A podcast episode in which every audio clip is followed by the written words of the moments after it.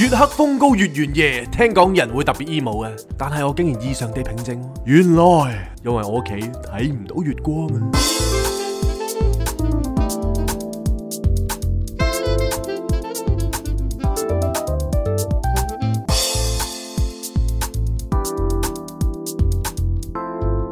Not a romantic story. Cindy, Jason。原來不浪漫故事已經嚟到第七季嘅第一集啦。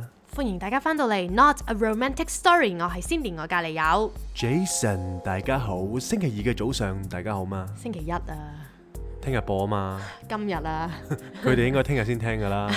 係啦。咁話説咧，唔知大家中秋節有啲乜嘢做啦？係咁我哋兩條友咧就本身諗住又去行山啊，又去點樣賞月啊，係最後真係留喺屋企賞你個八月十 五，係啊，即係真係正。係啊，我哋沖完涼就互相欣賞咯。你唔好講到咁，你唔好講到講到咁 sexy 啊！係其實成件事係完全冇呢個成分嘅，係，成件事係好麻甩嘅。我欣賞係睇嘅啫喎，你咁啊 係眼看手勿動嘅喎。係咩係啊，望住。我有讀兩。嘢喎 ，make sure 你係彈力咯，有彈性咯。 係咁啊話說咧，我哋誒琴晚啦，就同我親戚食飯。嚇，咁每一次咧，我哋誒、有呢個親戚聚會嘅時候，都係食到咧係第三道菜就已經係飽到捧住個唔肚。係佢通常咧個個個 menu 就好鬼吊詭嘅。係佢通常啲頭盤就話頭盤六小碟咁樣 啦，但係但係全部都係老臉咁大碟嘅，係啊，係 main main dish 嚟㗎。係 main dish 啊嚟嘅，得好誇張嘅，係又有牛脷啦，係仲有咩啊？誒我唔羊記得架啦， 嚇呢個係前菜。係啊，呢個係係頭六小碟嚟嘅，呢個係係啊，好誇張啊，係啦，咁因為其實我自己咧係誒，我我食魚啦啊，咁我就呃誒食菜啦啊，咁其實我係真係唔需要刻意點樣整啲咩齋菜俾我嘅，係其實我係食可能羊架側邊嗰啲沙律，我已經係好 happy 嘅。係咁但係咧，因為你舅父就非常之好啦，就好擔心，即係你哋誒成家都擔心我係食唔飽啦，咁啊專登叫咗個齋，係跟住係 expect 我自己一個人食晒咯，成個 main dish 係啊，好癲啊！跟住同埋最正咧就係佢叫咗個齋啦，係跟住原來有一碟頭有一碟誒 main dish 咧。 又係又係齋同嚟你喎，嗰個差唔多啊，只不過冇咗塊腐 皮。跟住咁變嗌嚟做乜鬼啊？我心 諗 double 啊係咯，係啦，咁所以其實根本去到中後期咧，即係中期我已經係完全捧住個肚，我都食唔落㗎冇啦，啦，已停經。晒手噶啦，大家都係啊，但係咧，大家都係非常之合作咧，冇錯。全部都係打包㗎，唔係六小碟嗰陣時候已經開始有人叫攞啲外賣 外賣盒㗎啦。開始 pack 入去。係啊，但係你諗下，我哋成我哋嗰啲親戚有十幾廿個係啦，啊係啊，其實好誇張啊嗰啲 portion 每一次都真係啊！係啊，咁所以係，但係每一次都好開心嘅，係啦，因為我自己屋企嗰邊就少啲呢啲咁大型嘅家庭聚會，所以我覺得你屋企咧係係 keep 得幾好嘅，即係啲親戚嘅關係。嗯 OK 嘅 OK 嘅，大家都係即係出心出力啦，係係啦，跟住咧，正常咧，即係都唔怕話俾大家知啦。咁雖然我哋兩個都踏入中年啦。 係但係我哋出席呢啲聚會呢嚇，如果爸爸喺度呢，咁就係爸爸負責幫我哋俾錢嘅，係呢個必然㗎啦，呢 會個請我哋食嘅。係咁但係最近因為爸爸就身在外地啦係，咁啊誒離開咗香港幾個月咁樣，係人在異鄉， 係啦，咁變咗我哋兩條友就自己誒、呃去咁樣， 差啲我就叫我老豆寄錢翻嚟，咁跟住我哋其實自己都準備好啲 cash 嘅，係。咁啊諗住到時就我哋唉準備好一個人頭嘅 cash，諗住大個仔啦，我哋諗住自己俾 翻俾。翻一半㗎啦。係啦，咁點知呢？可能大家都知我哋係誒一個披住中年人嘅小朋友啦，係跟住誒大舅父就好好就話誒、已經即係請你哋食啦咁係樣，咁我哋就哇好感動啊，係係啊，真係感恩啦，非真係常好感恩。恩，我同哋仲埋我哋要好有食有瘋拎，狂嘅，啊又食又拎啦。係我哋最尾係攞咗成兩三盒翻屋企。佢哋仲想叫我哋攞多啲啊，係因為其實我哋每一次啲 portion 就太大啦，每一個親戚咧都係樂而忘返 嘅，即係每個親戚都會去好似去完嗰啲開心，唔係唔係嗰啲冒險樂園咁樣嘅係，即係拎住成十袋廿滿載袋走而歸嘅，咁樣係啊。咁 就最尾仲有月餅壓軸啦，又係啊有羊肚啦，即係 咁啊好話鬼好鬼應節嗰啲嘢咁。話説呢，我哋即係通常呢啲聚會呢，咁我同 J 就會係喺度觀察誒唔同親戚嘅一啲舉動咁樣啦啊。咁其實每一個都各有特色啦，係係非常之得意嘅。係咁話説咧，琴日就有個 auntie 就坐咗喺誒 Jason 隔離啦。係咁 Jason 係一個非常之非常之尊重長輩嘅小朋友嚟嘅。係咁佢就好關心 auntie 啦。係咁就成日會一有送上就誒 auntie 要唔要啊，要唔要啊咁樣啦。係咁然後係咪琴晚有味送係蟹腳定咩啊？類似啦，係啦，總之係啊係啊兩碟蟹咁樣啦係。咁然後咧，你夾完俾阿 auntie，長腳蟹好乸大嚿啊，每一嚿都咁 Jason 可能食咗三條佢已經夠咁樣啦。係咁 auntie 好似係成晚嚿喎，係唔係淨係嗰嗰下嚿咁喎， Auntie 咧就食咗好似第三嚿咁係樣，咁 Jason 又問佢啊誒夠唔夠啊，仲要唔要啊？佢話好啊要啊咁樣， 跟住 Jason 叫一聲笑同埋咗嗰出個嚟， auntie 咧好撚中意陰鳩我嘅係。點啊樣？即係我原本咧問佢有一碟嘢啊，佢要唔要食啊咁係樣，佢話：，唉，我唔食啦，我唔食啦。跟住我哋咧就有個有個角色叫阿姨媽啦。係咁阿姨媽就話：，哎唉，誒、你想食嗰啲啊？誒、叫軒仔夾俾你啊！跟住咧，我就話誒誒，我就話，誒、我頭先問你食唔食，我嗰個好啊，你夾啲俾我啊！咁 樣好似你唔夾咁樣，好似我冇問過佢咁。嗰個頭先我嗰日窒佢，我 話我頭先問你唔食，你我問你食唔食，你話唔食咁啊。咁跟佢住我點話我而樣家啊？想食啊咁樣，係係，跟住真係好搞笑。咁琴日即係見到啲親戚，大家好開心咧，啊好我耐哋又好冇見，開因心為。係啊，都真係好耐，可能幾個月啦都。差唔多。差唔多。係啊。我哋以前咧，即係講翻我最小時候啦，係啲親戚係真係一個禮拜見一兩次嘅，係。好密嘅見得，哦，咁其實你啲親戚關係真係 keep 得非常好喎。好好啊，好唔錯嘅其實。哦係係係咁話説出席完呢個咁盛大嘅中秋晚宴啦，係我哋其實呢一排嘅活動真係多羅羅。冇錯，咁唔知係咪因為我哋開始紅呢？咁嗰啲誒人開始留意到我哋啊。係。咁我哋竟然呢，喺過去嗰個禮拜就出席咗一個香港嘅 co-working space 係入邊嘅一個內部嘅 happy hour 啦係。咁我哋就當係我哋第一次出席嘅 event 啦。係，咁啊，哇！成件事真係好正，其 因實我為都我都唔係好敢講任何一句説話 啦，即係你話我哋可能就嚟紅咁樣啦，定係你覺得我哋紅咗啦已經。我我我我我連白光都未睇到咁 樣， 係啦，咁因為咧事緣就係你個小學同學 Rachel 啦，就喺嗰個 co-working space 嗰度做嘢。係咁然後咧，佢有個同事 Carmen 咧，原來係我哋嘅聽眾嚟嘅喎。係，咁佢就好開心，我哋就好開心被受邀。我哋同 Carmen 呢個名好有緣嘅，係啊，我哋好多聽眾咧，好 nice 咧，全部都係叫 Carmen，係哇，都好幾個真係，真係啊可能有五六個。係啊，係啦，咁 anyway，咁大家都知 Carmen 有料啦，咁所以咧佢咧就真係非常之好，佢知道我哋就唔係話好飲酒。係咁佢就專程咧準備咗一啲蜜糖咧，去為我哋炮製呢一個愛心蜜糖水啊！係，哇，飲到我啊，個心都暖埋啊。哇真係正到爆啊！即係仲要咧，你出邊飲蜜糖，佢會唔會會唔會俾個蜜糖你飲加嘅？唔會啊！係啊，佢就話：誒你夠唔夠啊？唔夠啊，再擠啲俾你啊咁 樣。佢專登買㗎，聽講。係哦嗰支蜜啊，糖真係好鬼 sweet 嘅好真係係真係好 sweet。咁跟住咧，哇！原來呢一個 co-working space 啊，唔好睇佢細細地，係原來隱藏住除咗 Carmen 呢個聽眾，強竟大嘅然力量竟然仲有另外一位聽眾叫 Calvin。係。咁跟住我哋就哇好驚，即係好嗰啲叫咩？好窩心啊！覺係得哇，我哋係咪真係嚟了呢？係竟然喺一個咁細嘅地方都有兩個我哋嘅聽眾喎。冇錯，咁我哋就真係即刻去嗰度同大家去繼續誒、呃、開 show 啦。係咁我哋就兩個誒、呃、開龍雀咁樣嗶哩吧啦嗶哩吧啦講講講講講咁。係咁啊，不停我哋就喺度不停吹水係啦。啦係啦。跟住發現咗原來咧，Carmen 同埋阿 Kelvin 咧，雖然大家喺同一個空間度工作啦，係咁但係其實佢哋兩個都互不相識嘅喎，以前即係都唔知道大家原來係我哋嘅聽眾嚟。哦，係啊，係啊，好似係介紹話啊，將會邀請咗誒誒，即係我哋呢兩條茂利嚟嘅時候，跟住 Kevin 就咦，我有聽佢哋，我知佢哋嘅咁樣。係啊，即係仲要懶醒咁樣 咧，但係原來咧，原來阿 Kevin 聽咗我哋好耐㗎。係佢就話好似由我哋真係頭一二季已經開始聽，真係好好。真係好感動啊！多係謝咯大家默默咁樣又陪到我哋嚟到第七季唔啦，係啊，大家真係要知道一樣嘢咧，好緊要嘅，係就係如果你喺街度見到我哋咧，係你真係叫我哋咯。記得要叫我。係啊，啲即係一個鼓舞嚟㗎，係唔好唔好咁樣就話哇好怕醜啊，唉唔好叫啦咁樣。你知唔知咧？你哋唔叫咧，J 坤就嚟劈炮唔撈㗎啦。係啊，佢而家經歷呢個唔知係咪中年危機咧， 係成日好要存在感啊！係啊，除咗甩頭髮之外，其他乜都有啊。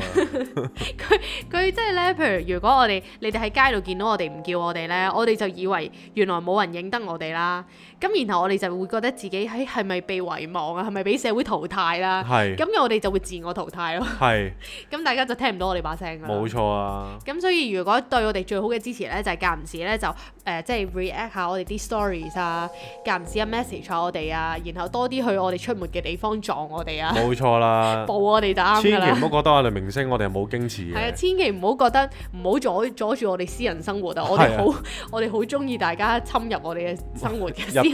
入侵，係係 s o 係係啦，咁所以成個啊，我哋去嗰個誒 sort of event 咁樣，我哋係就非常之開心啦。係咁除咗呢一個 event 之外呢，係，我哋嚟緊又有另一個盛會哇！喎，真係呢個真係要盛裝出席啊！係真係要同啲誒佳麗爭豔鬥麗嘅。係。咁你諗我着住咩點事着呢？咧？我諗住梗係着晚裝啦。 哇，睇出戲啫 喎，咁話說咧，我哋之前都有喺 story 度提過啦，就係、呃第五季其中有一集咧有一個嘉賓，就係係、呃、應溫志導温導演係啦。咁佢咧嚟緊即將係會有佢第一套嘅自編自導嘅電影啦，係叫做《深宵閃避球》，叻啊係上映嘅。威水，哇！真係好好 proud 啊，我覺得。冇錯其實都唔係好關事，但係點解唔知 proud 乜 鬼？咁可能因為我哥有份演出啦。係咁佢咧個其中一個主角就係鄭伊健啦。犀利啊！雖然我而家都諗唔明點解你會話我同鄭伊健有啲其似，實唔係你阿哥啦，係你本人咯，靜咗。 係我有時喺度睇呢，因為我係本身冇 follow 佢噶嘛，係咁我最近 follow 佢呢，我就開始喺度睇係咪我個髮型呢？唔係啊，所有嘢都係啊，即係有時啲輪廓啊，因為你係女生女生男相啊，係係啊，所以你有啲位係好鬼似鄭伊健嘅，係係，因為呢最吊詭嘅係你唔係第一個咁講咯，咁咪好咯，係真係我你講之前其實我已經聽過好幾次咯。係 我係完全唔唔對呢一個 comment 係陌生，哇！大家唔知聽唔聽到啦，係啊，可能有人吠有隻有啲狗吠緊老潘隻狗，係啊，所以佢隻狗喺度吠，係啦。咁 anyway，大家聽唔到就當小插曲啦。係係啦，咁我哋就好榮幸啦，就俾温度個電影 P.R. 啦係，我諗都係温度叫佢請我哋噶啦，係如果唔係佢鬼識我哋咩冇？錯啦， 咁就邀請我哋去睇呢個《深宵閃避球》嘅右線場啊！犀利！啊，多謝多謝多係啦謝邀請啊，咁雖然呢，我諗成個流程就應該唔會有鄭伊健啊或者其他演員出席係嘅即。係純粹睇出戲咁樣啫，純粹係真係請你去睇出戲嘅係啫，咁我諗佢就叫我哋預早半個鐘去拎飛，係不設劃位。係我好似係唔知點啦，總之安排好座位，你拎完飛你就入場咁樣，係即係係唔會經歷咩紅地氈啊，冇呢啲咁嘅剪彩儀哎式呀嘅。哎呀，但係我哋都會為咗尊重呢個場合啦，話晒都係我哋第一個電影活動啊嘛。冇。錯，咁我哋一定會盛裝啦會，唔會影相啊？我哋自己影咯，同個海報。 咁所以我哋就一定會拍 vlog 俾大家睇嘅，即係我哋好希望可以誒、呃即係處理埋 s t 上嘅嘢咧，咁係就可以重整翻你哋 YouTube 啊，同埋多啲 post story 啦，咁可以俾大家誒睇、多啲我哋日常嘅搞笑事啦唔。係呢一排呢，其實即係啱啱講完阿温導呢出戲啦，係大家到時如果上咗畫呢，就一定要一定要支持啦。冇錯冇係啦錯，，咁啊叫咩名話？深宵閃避球。深宵閃避球我。我哋睇完佢個 trailer，我哋發現我哋應該會中意呢套戲咯，因為佢哋同我哋個屬性有啲似，真係好似嘅，因為係佢話咧喺邊度跌低，最緊要喺邊度再跌翻低，好似係我哋曾經有一集 Jingle 都講過類似啲咁嘅鳩嘢。係啊冇錯，跟住佢話佢個 tag 咧係話佢可能係誒史上最渣流灘嘅運動電影咯，係咁好似我哋咁啦，我哋絕對係香港最渣流灘嘅 podcaster 啦，係冇錯啦。咁所啊以絕對係佢揾我哋去睇係啱噶啦，總之一定要支持啦。總之一定要支持啦。係啦，咁啊頭先啱啱講就係話呢排又忙於工作啦，係咁啊的的確確有好多好多唔同嘅嘢就纏繞緊自己嘅生活啦。係咁啊，第一就係一定係要要講香水啦，係香水終於係可以 pre order 啦。咁所以呢，大家如果係真係有意想買嘅呢，記係住我哋有個 code 嘅，係啦，係專俾所有我哋不浪漫嘅聽眾啦。係咁佢個 code 咧就係 CJ 一五，咁就會有誒八五折嘅，記住啦，冇錯啦，即係十五個 percent off 啦。係啊咁你哋歡迎可以去我哋個 website 啦，就係係 lemsofficial.com，冇錯，咁就係 L L E M S 係 O F F I C I A L， dot com，冇錯啦。咁呢一個 website 真係成擔心機，係啊，真係好辛苦啊！即係由因為由由 design 咁啊，當然仲要同我哋好好嘅朋友啦，嗯咁啊 Ted 啊，咁間佢哋間公司嘅 We 混混啦，嗯，咁就幫我哋做咗一個好靚嘅 front page 啦。冇錯啦咁，我哋 design 咁就誒佢哋幫我哋做 program，咁所以成件事呢，大家用得舒服、用得暢順呢，全部都要歸功於我哋個朋友嘅，冇錯啦。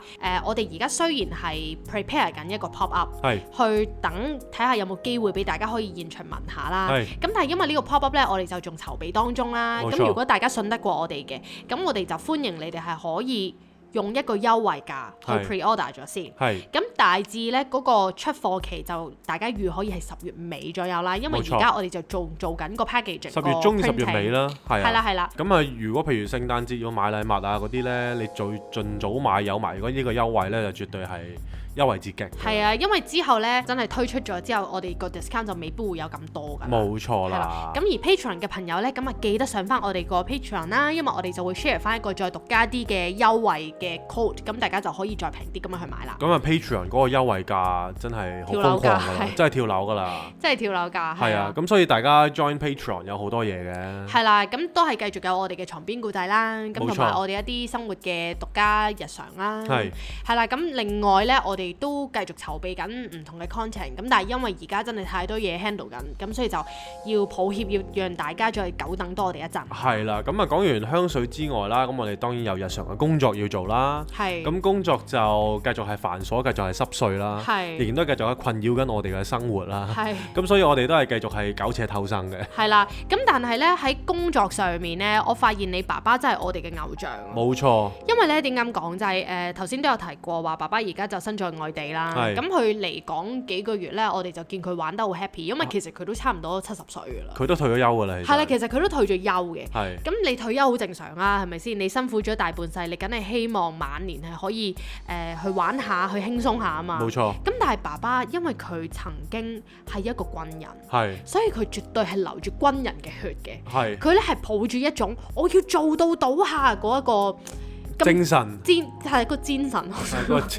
個精神 嗰個精神啦，係咁咪好值得我哋學佢習個嘅，有有一句説話，嗰係老而不咩話，老而不憂咯。老而不休，係啦啦係啦，咁佢絕對係我哋嘅榜樣啦，因為冇錯我哋兩條攣係即係先得個三十幾歲啦，係但係我哋已經過住退休嘅生活啦。係但係爸爸佢竟然咧差唔多接近七十歲，佢有一日打電話嚟同我哋講，佢係話佢要趕住翻嚟香港，係。我哋就咁問咩事啊？係啊，咁我就問咩事啦，係因為老老實實，如果我老豆喺香港呢，我有陣時候會擔心佢啦，咁所以有陣時候要同佢飲下茶咁樣係啦。係咁而係家佢去咗外地咁啊，咁我自己放下心頭大石啦，又係唔使我理啊嘛。係哇咁，佢係開開心心咁樣孝子啦。喎你， 係啊，聽得出啦，聽得出聽唔啦聽。 得出？係啦，咁啊，同埋呢，大家見面嘅時候呢，即係難免有少少口角嘅，有陣時候都會。因為兩個都係男仔啊，可能係咁，同埋佢又有啲佢嘅堅持啦，我有啲我嘅堅持啦。係啊咁所以呢，誒係啦，咁佢去去咗外地有一個好好嘅好處咧，就係、我又唔使太太理佢啦，大家又保持一個友好嘅關係。仲要係咧變咗平時咧，你會同佢 WhatsApp 噶嘛？係而家變咗我同佢咯，係係啦，即係變咗係我就係嗰個中間人咯。係，咁所以你係完全係誒、呃置身於事外。你收翻我老豆啲啲，commission 啦，咁 就我收你咁 啲相，係啦，係啦。咁但係爸爸係即係佢絕對係超級錫我哋啦。係啦。咁嗰日咧，佢就話：，誒、我要翻嚟啦。咁係樣，咁我就問咗咩事啊？咁樣，咁佢就話。誒、以前個舊老細咧，好似有啲嘢想揾我做咁係係樣，係咁我翻嚟傾，我又唔想同佢講咧，就話即係誒我仲未太遲翻，翻嚟，係咁所以佢就要籌備一個即係早啲嘅機票翻嚟屋企啦，咁 樣係。跟住呢個時候咧，Jason，你哋知唔知佢第一句係講咩啊？講咩佢？話佢一聽到話舊老細有工揾佢開咧，係佢叮一聲，喂爸爸，你聽日翻嚟啦，係啊。佢等唔住啦。我望我你幾時翻嚟啊？我要唔要幫你買機票啊係咁樣？ 哇，從來都未見過咁殷勤嘅。 係啊，跟住呢，然後爸爸可能 sense 到有啲唔對路啦，係即係心諗你個死仔啊，你又打咩如意算盤啊？係跟住 Jason 佢原來一啲掩飾都冇啊，no 係 shame 啊！佢話我等你翻 嚟養啊，係爸啊，爸你要加油啊，你係啊努力工作 啊！係啊！我最尾仲要贈佢一句：我話老豆，我靠你啦！咁樣但係佢跟但住係我老佢豆就火起啦。佢唔係我話搞你笑靠 我，我都未同你攞翻啲錢啊！係佢啊話我都未同你收翻我養育費 啊！咁樣嗰啲啦，但係我嗰陣時我真係 kit 一聲笑佢出嚟啦，係即係其實係好認真嘅喎成個對話，係係即係爸爸係好心急要翻嚟啦唔係因為我都係好又真誠地叫啊係啊佢快啲翻佢又嚟。好心急想爸爸翻嚟啦。係呢個時候我係唔應該笑噶嘛係，但我真係揭一聲笑咗出嚟啦係。我哇爸爸你真係勁啊你，你成七十歲你仲繼續要做啦係，我哋三十歲已經停咗喺度啦， 咁所以咧，我即係我嗰刻咧就覺得哇，真係老豆真係偉大啊！真係。仲有個心喺度想養 我，你係咪諗多 咗啊？哇！佢跟住爸爸補一刀啦，吉咗你一下啦。佢就話個仔養唔到我，我就要 我就要出嚟做噶啦。係啊如果唔係邊度揾食啊？我心諗真係啱我啊！我我話 啱啊！哇，老豆，我話你去咗，即係去咗外地一段時間，你真係生咗智慧喎！你翻到嚟清醒個咗，你翻嚟個頭會唔會一粒粒咁樣嘅哦智慧即雞係嗰啲智啊？慧雞係我話你快啲翻嚟啊！我快啲翻嚟啊！係啊，咁我所等你以夠教啊！ 所以大家知道啦，即係誒、呃我我諗起咧，之前有一次禪修，係咁即係其實我哋間唔時會為誒、呃、錢煩惱啦。係咁我哋喺禪修嘅時候咧，匯報嘅時候忍唔住同老師誒、呃即係講咗我哋呢一個隱憂啦。係咁老師就咁你冇錢咁點啊？你可以你會點啊？跟係啊住 Jason 就話冇啊，唉要要揾我老豆咯咁樣。係跟住然後全全場哇，然後哇正喎、我都想揾老豆。係，唔係其實我老豆咧就唔係啲咩嘅，係但係佢係純粹可以即係頂到我一個一兩個月咁樣咯。係你明唔明啊？明啊？係咯，即係你諗諗下卅幾歐，你都仲問你老豆攞，咁你都你都真係冇乜，即係點講啊？你面皮都好乸 厚，你你你其實你冇咁講啦，其實我係覺得即係我哋頭先有少少節目效果啦，係我都要幫 Jason 澄清下嘅，如果唔係佢太入戲啦。係其實我哋之前都有一路俾錢爸爸嘅，係即係少少地啦。係咁但係最近因為我哋要準備要脱離設計啊嘛，係 咁所以我哋開始退 job 啦，係開始任性啦咁。係咁啊，同啲客講，即係尤其啲轉麻換煩期，客轉換期係啦，同啲同啲麻煩客講，喂，我哋其實而家唔好接 design 嘅啦，你係揾第二個啦咁樣，係或者佢死都要揾我哋做，我哋就報到勁高啦，係然後就想逼走佢哋啦。係咁就係為咗我哋真係想轉行啦，認真係就唔想再卡喺最中間，咁所以中間呢個轉換期呢，就就停咗，就冇得俾爸爸咯。冇錯係啦，啦，咁啊希望我哋快啲就可以重拾正軌啦，係咁啊可以繼續供養翻父母咁樣咯。冇錯啦。咁啊，今日其實我哋有一個好輕輕嘅題目想同大家講一講嘅，係啦就係咩咧其？實就係、誒、一路都講緊咧，人係一定經歷生老病死㗎嘛，係係咪先？咁我哋就發現咧，其實雖然我哋係誒呃踏入唔算老啦，中年期都係壯年期啦，係但係我哋都開始明顯地感受到自己有少少初老嘅徵象。係咁話說就係我最近發現自己咧生多咗兩條白頭髮，啊呢嚇，樣嘢對於我嚟講都係一個衝擊嚟嘅。點解有咩咁衝擊啊？因為我即係你明唔明白頭髮其實係係係老，真係係係真係你衰老嘅一個症狀嚟㗎咁嘛。咪正咯，白晒頭髮我最中意啊！唔係，但係問題係咧，我個角色係我喺我屋企人心目中，我永遠都係一個細路嚟㗎嘛。係咁啊我有時候講啲濕鳩嘢，但係我而家頭頂頂住兩條白頭髮講啲濕鳩嘢，我自己都有少少頂唔順我自己。咁咪好咯，咁咪真係代表你生緊智慧啊！咁我就覺得唔通我我真係要大個？ 係原來我心智唔想大個，原來我個身體都逼我要要老啦。咁冇啊！你成頭白髮你都可以講可以講得戇鳩嘢 㗎，咁啊係，係嗰咯啲係咪叫老頑童啊？係啊，係 咪就係我嘅目標？係啊，唔知即係你諗下，即係我哋做設計界都有個咩設計界壞孩子你啊嗰，個咪 你咯，嗰個咪你咯，係咯你，仲唔夠壞啊？你我成個係設計界小頭金混色，混啊，我你係成你成個頭金色喎而家。係啊，同埋即係唔好話我生白頭髮啦，Jason 連啲須啊兩鬢都開始斑白啦，係啊，真係啊，即係成身都生啲白毛啊，係係啊，所以呢啲初老症狀係一定會經歷即係嘅。冇得呃人咯。我係呢樣嘢我好 embrace 㗎，係啊係冇乜嘢嘅，但係其實咧，我我雖然話係有啲尷尬，但係我諗諗下咧，有啲人咪會即刻去染嘅，或者係掹咗佢嘅。嚇我而家真係想試下，如果我乜都唔搞咧，嚇如果我變銀髮嘅婆婆咧，啊其實都幾型喎，幾你而家 elegant 你而家喎癲到你唔理，你直情唔用洗頭水添啦。哦，係啊，最近咧你，臭到爆啦個頭你唔好而家喂，你唔好咁樣呃大家啦，其實根本就冇事。其實咧，話說我而家最近咧就實踐緊一樣嘢，我就嘗試戒洗頭水。咁咧，我而家其實已經一個禮拜冇用洗頭水啦，但係我個頭其實非常之乾爽 咯。你唔好笑咧，咁樣笑人哋會誤會，人哋睇唔到我真人啊。咁所以一速速啲佢乾爽。喂，唔係咯，你唔好 你唔好誤導大家。咁所以其實咧，如果大家有機會咧，即係出席 event 咧，如果可以有機會見到我咧，大家歡迎聞一聞我個頭啊！我可以為表我嘅清白，我真係唔介意咯。 咁你大家真係戴晒口罩啊， 驚驚你驚你條命啊，真唔係。係啊，真嘅，即係我我會繼續去嘗試呢個實驗咁。係咁然後就可以再同大家匯報啦。咁呢個其實亦都正好可以去第二點初老症狀 係咩呢？就係個人呢開始想回歸大自然啊！係即係咧，我哋又想沖凍水涼啊啊，又中意啲養生嘢啊，飲啊西芹汁啊係係，係中意啲無添加嘅嘢啊。係而家淨係連想洗頭水都戒埋咯，係想所有嘢都最簡唔單咯。係嗱？呢樣嘢我係有少少被逼嘅，係即係我係唔係因為想回歸大自然所以飲西芹汁嘅，係哦我係被逼嘅啫，即係你叫我飲我先飲嘅啫。仲有你頭先話咩話？想淳樸啲咯，啊純係咯純樸啲。其實我而家暫時 都都係好物質嘅你個人。 即係我人，我覺得仲係有少少物質戒唔到嘅，係係啊。係咁但係即係即係居住環境嗰啲，我都係我都係想大自然嘅，當然係係係啦。咁係咯，即係所有嘢都好似想反璞歸真嗰種感覺咯。係咁第三點呢，啊，我記得啦，係頭先你話沖凍水涼呢係啊，樣嘢呢，我都唔係為咗身體健康嘅，係。我為咗挑戰自己嘅哇啫。！原來你個人都咁 adventurous 㗎，係啊，我都唔知啊。有陣時候我而家諗下諗下呢，我係咪禪錯嘢嘅其實？即係我禪修應該係越嚟越平靜咁平樣。靜啊嘛，但係我唔知點解我而家睇翻，唉，好似仲有好多 ego 未放得低喎咁唔係，樣，其實我覺得係啱嘅個方向，因為你發晒出嚟啊！係啦，你禪完即係好似話戒毒啊嘛，老師話。咁係你食咗咁多年毒品，係即係唔係真嗰啲毒品啦？但係咁即係譬如你 imagine，如果你真係食咗好多年毒品，你係好有毒癮，係咁你而家戒甩緊，你咪突然之間好似發蹄騰咁係咯。係，都可能係嘅。係啊，係即係所以唔使擔心嘅，我覺得我哋繼續咯。係咁啊，第三點呢，就係話好易攰啊，係啊，真唔想係啊，喐，真係啊。係啦。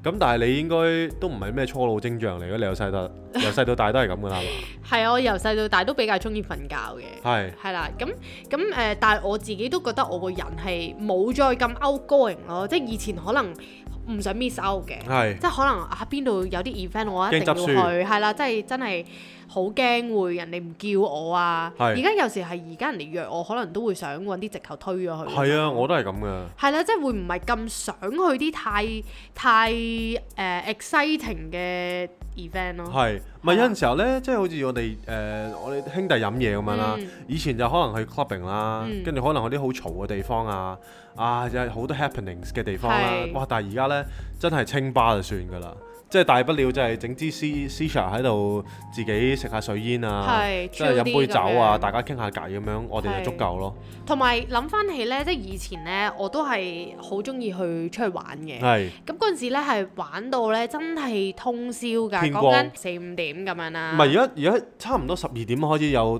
打喊路㗎啦，係啊，即係其實真係你有時同啲 friend 出去熄機咧，㗎啦，準備。你十點幾十一點你就想翻屋企㗎啦。係而家呢個都真係幾明顯嘅。係咁同埋我覺得心態上咧，唔知你會唔會啦，我都有少少好似會 stay 咗喺個 comfort zone 嗰度咯。係以前我因為我我係好明顯㗎，我以前個人咧我係唔驚死嘅。嚇，咁譬如我以前我睇去，唔出喎，我以前真係唔驚死噶。你而家好啦，驚死㗎。我而家就係好乸驚死，所以你明唔明個分別啦？係我係以前譬如誒誒、呃呃大學嘅時候啦，咁我係好中意自己一個去旅行嘅。係咁然後咧，有時我又會唔驚，可能去嗰啲 couch surfing 咧，即係啊瞓人哋屋企啊。嚇你而家叫我，我真係唔敢咯。係啊我以前住 hostel 又唔驚噶嘛。嚇住住 hostel 咧，你係專登要揀啲好鬼多人嗰啲檔咧係。。咁然後一打開道門已經係嗰啲汗臭味飄出嚟嗰啲啦哇，你係會覺得哇呢啲先係你仲要唔用洗頭水洗頭？你廿時嗰陣時哦哇我用真嘅，係唔係咁嗰陣時咧，我係真譬係如 complex 嘅你真味。係好中意做嗰啲 backpacker 㗎，嗰陣時係好覺得哦，一定係咁樣先係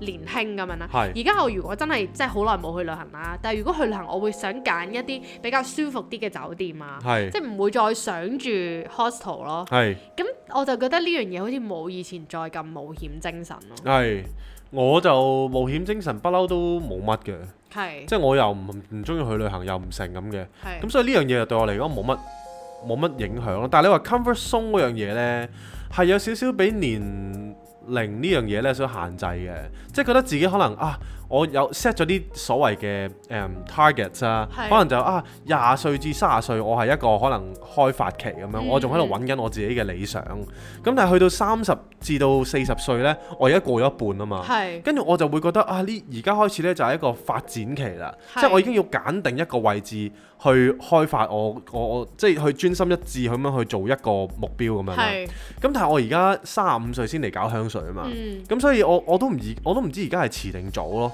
所以我而家有陣時候都 struggle 緊嘅，即係其實唉，自己應該行咩方向呢？咁樣係係啊，係咁所以其實三十至到四十歲呢，對我嚟講係一個最大最大嘅 impact 咯。其實我自己覺得咧，你唔覺得有時咧，我哋譬如初初老呢、個其實都係一個初老嘅徵兆咯，係就係你會好驚自己遲咗啊，會㗎你好會驚㗎，你成日覺得自己冇時間。係啊係啊係但啊係。其實明明而家你先三十幾歲，你係啊壯年期嚟噶嘛，即係呢個都係你嘅黃金發展哇！期真嚟㗎嘛。係你諗下，而家而家九月十二號，係又一年咯喎，係啊。即係眨下眼又三十六噶咯係啊，同埋咧，你初老嘅症狀，你就會成日都覺得時間過得好快咯。喎，係咁但係其實我有時喺度諗呢，理性嘅時候，你會其實你理性係知道自己唔需要同任何人去比較啦，係每個人有自己嘅時間表噶嘛，係亦都有唔同嘅位置啦。係咁但係呢，你有時一慌起上嚟呢，你又會忍唔住呢，會覺得自己慢咯。係但係其實慢又係一個比較詞嚟噶嘛。絕對係所以呢個就係有呢個 struggle 咯，同埋我覺得咧，人初老咧，仲會有少少係成日都想懷緬過去咯。係啊，冇錯啊，咁我話説琴日啦，你咪同你啲兄弟去飲嘢嘅，係咁我自己一條欄喺屋企，我就喺度碌 IG 啦。係咁我睇翻我以前自己 IG 啲 post 啦，係啊跟住一路睇一路睇咧，跟住啲眼淚開始流咯。係好正常噶呢樣嘢，即咁係成日然都後會諗翻以前啲係啦畫面啊，啊係啦以前我自己原來係咁樣噶係啊係喎，啊咁樣係，喂！以前譬如睇到以前，即係一路我我 IG 好好似二零一三年開始玩啦，即係接近十年前啦。係咁嗰陣時同而家真係好大分別，嗰陣時係完全係 young、wild、free 咁樣啦，係同埋 broke 咁樣啦，係。咦 Brook 呢個你冇 你冇轉變過喎咁多年都 所以咪係，就係咯，始終如一喎真係所以咪就係咯。咁咁除咗呢樣嘢之外，其他你會見到以前哇好多骨膠原啊，啊即係塊面脹卜卜咁樣嘅啊。咁而家咧係哇已經好似有啲眼紋啊咁樣係，跟住笑嘅時候可能即係冇以前咁咁 young 啊。係咁你呢啲係你冇得呃人噶嘛相，咁然後呢，可能你有時會睇到身邊嘅人啊啦，可能你會睇到喂，其實可能我屋企人又老咗啦，然後我自己又老咗啦，啊我身邊啲朋友又老咗啦，然後以前做嘅 event 可能係啊去 party 咁樣好開心咁樣啦，啊跟住然後而家大咗呢，影啲相都悶啲喎，係絕對無啦係，啦會影靜住態啲啊，係啦，影住啲花啊，影住自己兜飯啊咁樣啦，係咁然後以前可能會比較多啲 post 自己啲自拍咁樣啦。係係，咁然後而家係真係完全唔會想自拍咯，咪真係啲成長嘅症狀嚟㗎呢啲。係真係喎，唔知大家有冇同感啦？係啊，同埋咧，譬如你話懷緬過去啦，係你你琴晚喺屋企懷緬啦，係其實我哋琴日喺酒吧嗰度都係喺度講緊懷緬過去嘅啫。即係其實我唔知係從何而起啦，可能真係講緊三十歲開始啦，打後我哋就開始講翻中學嘅事情 啦，或者大家開始見即係見識到大家認啊係識大家嘅時候係一個咩嘅情況啦。係其仲要其實每一次我哋兄弟見親面都係講翻呢啲嘢， 不停咁樣三幅屁咁樣，不停不停講翻之前嘅嘢係啊，啦，真係啊，跟住都會覺得好開心，都會覺得啊以前嘅畫面係幾咁美好啊，係啊係跟啊，住再加上其實 Covid 啦，我自己覺得即係都會令到人哋有一種淡淡然嘅悲傷，係真係有㗎，即係覺得唉點解個世界變成咁啊？係即係啊點解？以前可以誒呃咁、單純咁樣生活，但係而家又要戴晒口罩，又打晒針咁，你明唔明啊？係即係係係好多呢啲嘢令到你會覺得好抑以壓前咯嘅以前嘅維度，以前嘅狀態係好過而家咯。係啊，真係。同埋你講起同朋友咧，你大個咗之後咧，你初老嘅症狀就係你開始同朋友啲話題咧。啊，你已經以前係我哋女仔啦，啊就成日都圍繞住情情塔塔嘅。係唉，我暗我中意邊個啊？邊個又同我 flirt 啊？係係咪中意我啊？係咪曖昧啊？咁係而家大家出嚟見面咧，都唔會講呢啲咁嘅情情塔塔嘅，係，都可能講下啲好現實嘅問題啦，係即係例如錢啊哇！，屌呢啲唔使跟住講啦， 你同佢講一個字 broke 咁啊，越講完 啦，唔係，但係你明唔明啊？即係我哋係乜嘢人，我哋身邊嘅朋友咪就係乜嘢人咯。咁譬如我同何小姐講，可能有時會講喂，哇誒、最近可能誒、比較緊咁樣啦，係咁我屌你講緊，我包跌咗我地下，我會執翻上嚟食啦。即係你明唔明啊？係即係會講埋啲咁嘅濕鳩嘢咁樣啦啊。咁、我唔知佢係咪真係執翻上嚟食，佢好似話係咁樣啦。係咁我話喂，我我我未我未執啊咁樣啦。係即係大家會講呢啲咁嘅嘢。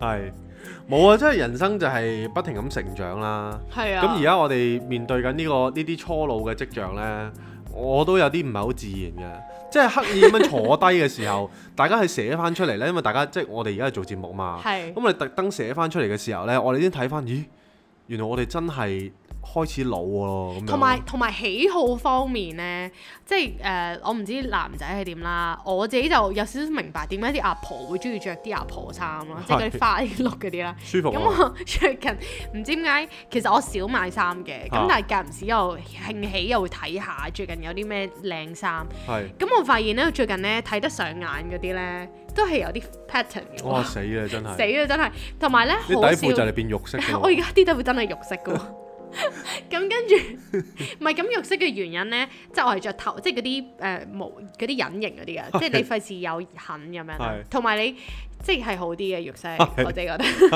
因為白色會黃啊嘛。嚇嚇以前會中意着黑色，喂呢個都真。以前咧啲底衫褲好中意着黑色嘅，嚇嚇咁但係而家因為咧你我成日着白色衫啊、嚇淺色嘅衫啊，咁所以你黑色你會現形啊嘛。嚇咁同埋咧，我會係好少即係少咗好多着短褲咯。係而家通常都係着中意着鬆身嘅衫。大髀粗鳩咗啊嘛係啊，你明唔明啊？呢啲係好現實㗎，呢嚇啲就係咁咯。係咁冇辦法啦，即係咁你唔做運動係咁噶啦，冇辦法嘅喎。即係你明唔明啊？即係啲人話喂誒、呃女人去到中年唔 keep 嘅話就會走樣，我而家咪就係步入呢個 階段咯。正啊，肥美 啊，咁然後我老公又楊不貴妃斷，啦咁嘅樣噶我啦，老公又不斷喺度叫我喂肥啲好啊，越嚟越肥正啊正啊，喺度喺度鼓勵我。係咁搞到我又冇乜意欲咁，我話 去做 gym，佢又叫我收皮咁樣，係啊，我都唔知點算啦而家。冇辦法噶啦呢啲係啊，咁所以就專業啊，係咯，唉，咁唔知大家即係呢啲初老症狀咧，大家係中咗幾多行啦？其實我有啲真係好早開始中㗎啦，同埋咧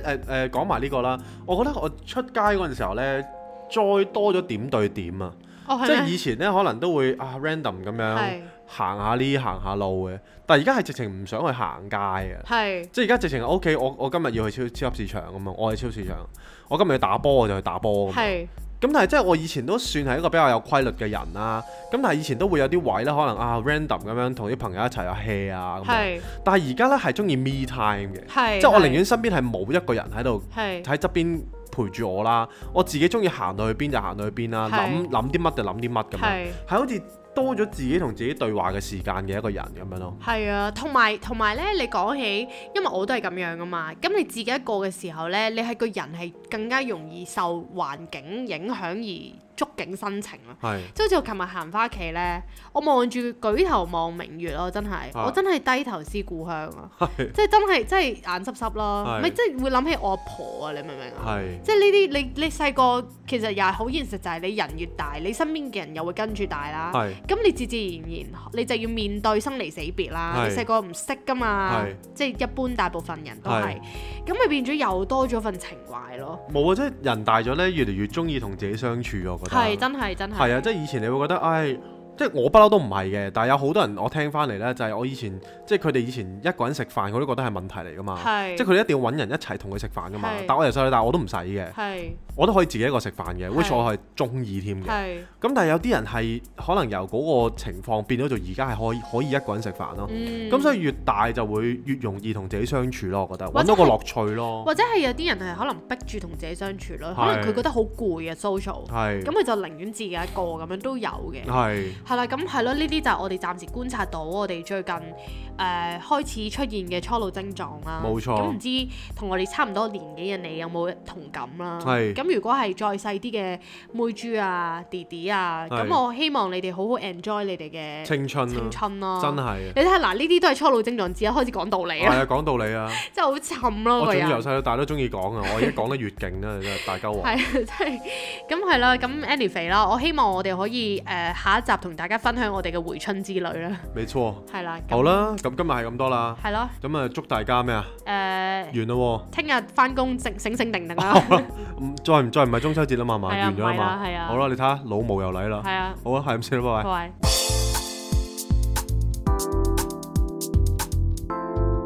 Not a romantic story.